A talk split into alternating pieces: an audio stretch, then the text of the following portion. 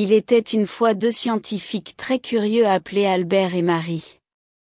Ils travaillaient toujours dans leur laboratoire et rêvaient de faire une découverte révolutionnaire qui changerait le monde. Un jour, après de nombreuses expériences, ils ont réussi à créer une machine à voyager dans le temps. Albert, un homme aventureux, a voulu la tester immédiatement.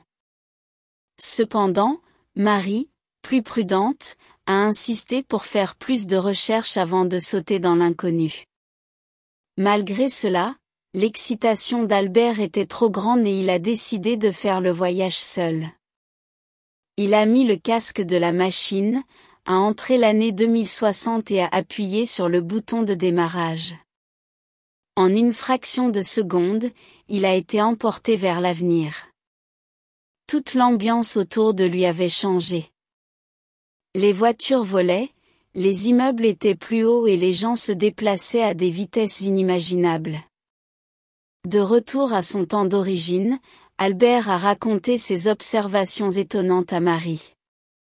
Il a parlé des changements radicaux dans la technologie et dans la vie quotidienne. Marie était impressionnée mais aussi effrayée. Elle a réfléchi à toutes les questions éthiques et morales que cette invention soulevait.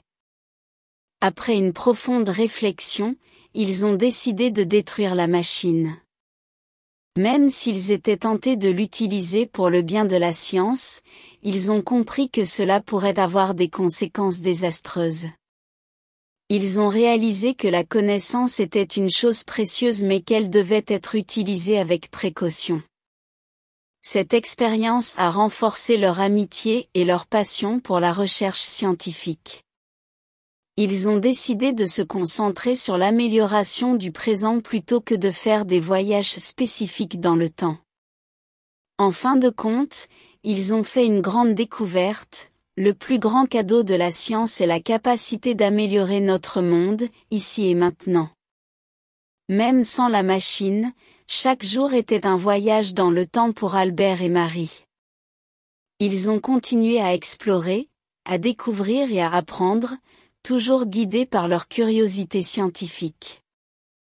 Leur travail a montré que le vrai pouvoir de la science réside dans sa capacité à révéler les secrets de l'univers, à poser les bonnes questions et à chercher des réponses.